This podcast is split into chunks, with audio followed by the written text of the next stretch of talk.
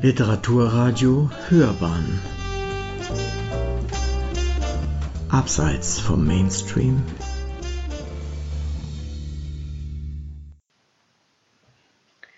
Literaturkritik.de Perfidie und Glück des Alltags und der moderne Theodor Fontane. Der dem Autor gewidmete Band in der Reihe Text und Kritik enthält überraschende Deutungen. Eine Rezension von Martin Lowski. Die Bände der renommierten Reihe Text und Kritik, über 150 sind mittlerweile erschienen, befassen sich jeweils mit einem Schriftsteller, dem sie etwa ein Dutzend Essays oder Aufsätze widmen, teils überblicksartige, teils auf ein Werk oder einen Schaffensaspekt bezogene. Ferner enthält jeder Band zwei oder drei wenig bekannte Primärtexte sowie eine Bibliographie. Die Neuauflage eines Bandes ist im Allgemeinen ein anderes Werk mit neuen Autoren, so dass in der Reihe kontinuierlich die nachwachsenden Forscher zu Wort kommen. All dies gilt auch für die jetzt erschienene Neuauflage des Bandes Theodor Fontane. Keiner ihrer Beiträger war in der vorhergehenden Auflage von 1999 vertreten. Dieser Band enthält drei Texte Fontanes, darunter zwei Gedichte und 16 Essays sowie eine Bibliographie von Wolfgang Rasch, die in 52 eng gedruckten und sorgfältig gegliederten Spalten die Sekundarliteratur der letzten 14 Jahre auflistet. Die Essays sind fast durchweg in flüssiger und gut lesbarer, oft auch in schwungvoller Sprache geschrieben. Einige kleinere Versehen sind dem Lektorat entgangen, unter anderem die falsche Schreibung des Namens Innstetten und die irrige Berufsbezeichnung Sie ist nicht Plätterin von Lene aus Irrungen, Wirrungen. Fünf Beiträge des Bandes eignen sich sehr als grundlegende Orientierung in der Fontane-Philologie. Als erster sei die Darstellung der Vita von Roland Berbig genannt. Er hebt Fontanes Sensibilität für historische Zusammenhänge hervor und stellt über ihn sogar fest, von Flüchtlingen abzustammen, die glückliche Aufnahme in der Fremde gefunden haben, blieb ihm Grundbaustein seiner sozialen und politischen Existenz. Auch widersetzt sich Berbig der jahrzehntelang gängigen Vorstellung, die Entwicklung Fontanes hin zum großen Prosaautor habe zwangsläufig so sein müssen und nennt stattdessen seine Verführbarkeit zum Unkalkulierbaren, die er mit mehreren Beispielen belegt. Barry Murnin nennt unter der Überschrift Fiktionale Pharmazie ebenfalls den ganzen Fontane in den Blick. Er stellt dar, dass der in frühen Jahren ausgeübte Beruf des Apothekers ins Erzählwerk ausstrahlt, bis zu Effi Briest und der Stechlin, wo Heilpflanzen und ihre Dosierungen wichtige Funktionen haben, auch wenn Fontane zeitlebens seine pharmazeutische Bildung herunterzuspielen bemüht war. Auch die handwerkliche Seite des Apothekerberufs, nämlich das Verwalten von Rezepturen und Registrieren von Herstellungsschritten, hat Fontanes Schreiben beeinflusst. Einen Aspekt des sich wandelnden Fontane behandelt Frieder von Amon unter der Überschrift Der alte Fontane und die Entfabelung des Romans. Er zeigt im Vergleich der Erzählungen Irrungen, Wirrungen und die Pockenwulz, wie Fontane schließlich die Handlung reduziert. Das Leben der Adligen von Pockenwulz ist fast ereignislos. Diskurs ist wichtiger als Histoire. Amon betritt hier nicht Neuland. Die Arbeiten zu den Pockenpools haben diesen besonderen Charakter schon längst herausgestellt. Doch beeindruckend ist, wie Ammon dieses Vorgehen von Thanes, diesen provozierenden Avantgardismus, wie er sagt, in die literarische Moderne einordnet und die Verbindung etwa zu Robert Musil,s Der Mann ohne Eigenschaften 1930 zieht. Musyls Spott über das primitiv-epische hätte den alten Fontane angesprochen. Dieser Wandel bei Fontane hängt mit dem gesellschaftlichen Wandel zusammen. Wie hat Fontane die gesellschaftlichen Umbrüche in sein Erzählen aufgenommen? Diese Frage behandeln Walter Hetje und Nathalie Igel. Hetje interpretiert Fontanes Gedicht Wurzels, das ein ehelicher Dialog ist, und weist nach, wie sich darin damalige Neuerungen, etwa der Trend zum Realschulwesen oder die Verkehrsmittelbeschleunigung, abbilden. Stichworte im Gedicht veranlassen Hetje, eine Fülle von historischen Fakten hinzuzuziehen.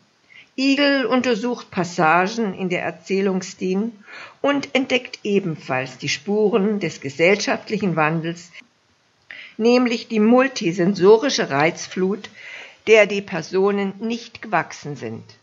Igel nennt diesen Umstand in allzu anspruchsvoller Formulierung die semantische Verunsicherung von Kohärenzverwartungen. Eine wichtige Gruppe von Beiträgen könnte man unter die Überschrift Fontanes Alltag, Bedrängnisse und Anregungen stellen. Gerhard Kaiser erörtert das Böse in Fontanes Erzählwerk oder vielmehr, da Fontane das Böse nicht wirklich darstellen wollte, seinen poetischen Hang zum Skeptizismus, zur Ernüchterungskunst und zur Perfidie des Alltäglichen. Es ist der Tratsch oder sogar schon die Angst vor dem Gerede der Leute, die als Brandbeschleunigung für das Böse wirkt. Solche Abgründe des Menschen thematisieren die Erzählungen Schach von Wutenow und Unterm Birnbaum. Rüdiger Görner analysiert die Welt der Dinge in Fontanes Erzählen. Die Dinge des Alltags spielen eine natürliche Rolle in ihrer Konkretheit, bekommen jedoch eine symbolische Bedeutung, wie es etwa die Schaukel des Mädchens Effi zeigt.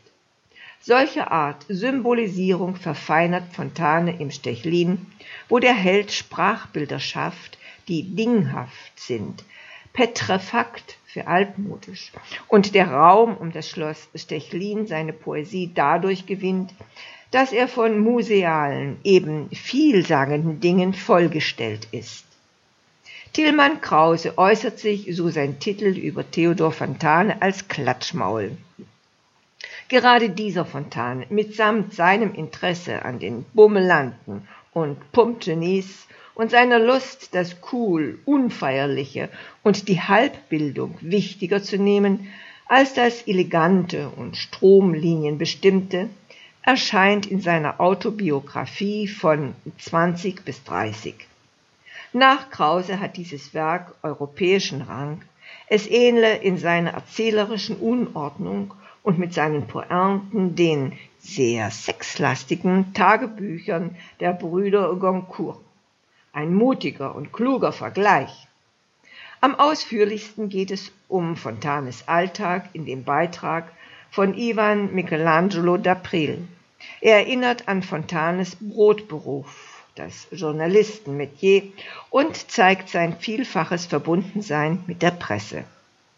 Fontane hat Artikel publiziert, beurteilt und umgeschrieben, und er war lebenslang gierig nach Zeitungslektüre.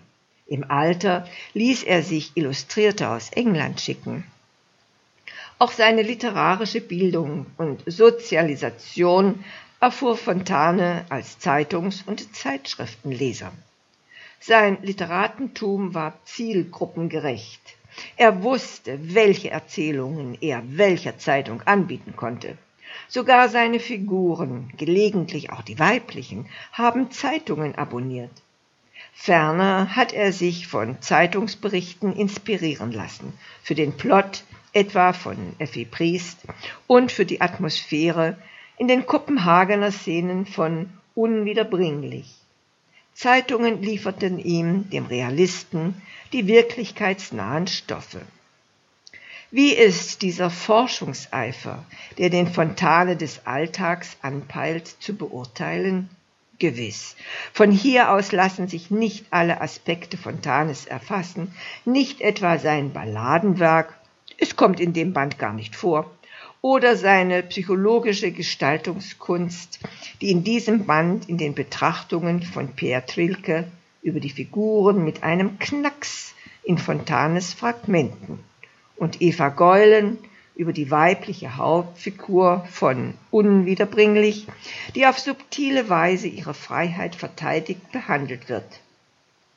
Man könnte auch kritisch behaupten, dass dieser Ansatz nur eine Mode der Literaturwissenschaft aufgreift, die das Materiale und die Dinge des Alltags ins Zentrum rücken will. Dennoch hat diese Forschungseinrichtung Hand und Fuß.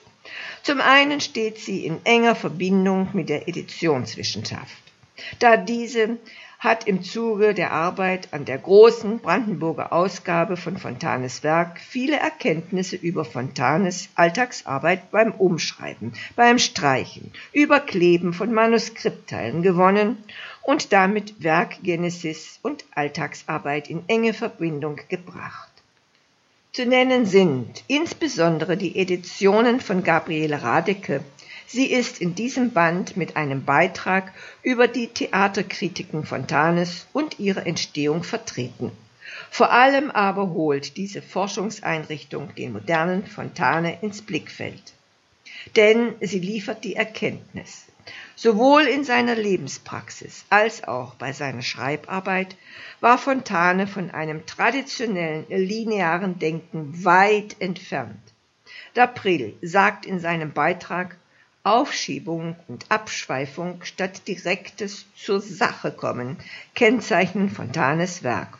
Und bei Krause heißt es Goethes Entelechie-Prinzip und von 20 bis 30 nicht bemüht, zitieren wir auch aus dem von Vita Bericht von Berbig. Die zeitweise von der Fontane-Forschung verfochtene Leitthese einer finalen teleologischen Deutung ziehe heute Zweifel auf sich. Resümieren wir also. Erst aus dem Blickwinkel Fontanes und der Alltag wird er einigermaßen vollständig sichtbar, der moderne Fontane. Wir können wohl auch sagen, das äh, chaotische oder der chaotische Fontane. Eine Schlussbemerkung. Der Begründer der Reihe Text und Kritik, Heinz Ludwig Arnold, hatte niemals vor, ausgewogen alle Aspekte des jeweils behandelten Schriftstellers zu beleuchten. Ihm ging es vielmehr darum, mit Hilfe eines hochqualifizierten Autorentums den Literaturfreunden und Forschern möglichst viele ungeahnte Anregungen zu geben und die Aktualität der jeweiligen Persönlichkeit und ihres Werkes aufzuzeigen. Diese Prinzipien behielten seine Nachfolger, Editoren und Lektoren bei.